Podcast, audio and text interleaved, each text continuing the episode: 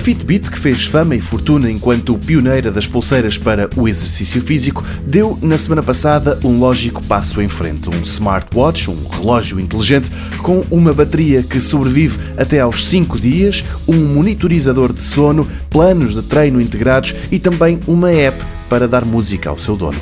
Chama-se Fitbit Ionic e o preço ronda os 300 euros. Até aqui, tudo mais ou menos bem. O problema vem depois. Já estão disponíveis online uma série de pequenas análises à proposta da Fitbit e, embora todas sejam positivas, a verdade é que a nota final não anda longe do apenas suficiente críticas para o software, principalmente para a escassez de apps compatíveis, já que a Fitbit optou por um sistema operativo pouco espalhado. Louvores, muitos, para a autonomia da bateria. O site Gizmodo diz mesmo que se todos os relógios inteligentes durassem tanto tempo com uma só carga, estaríamos perante uma nova era da computação.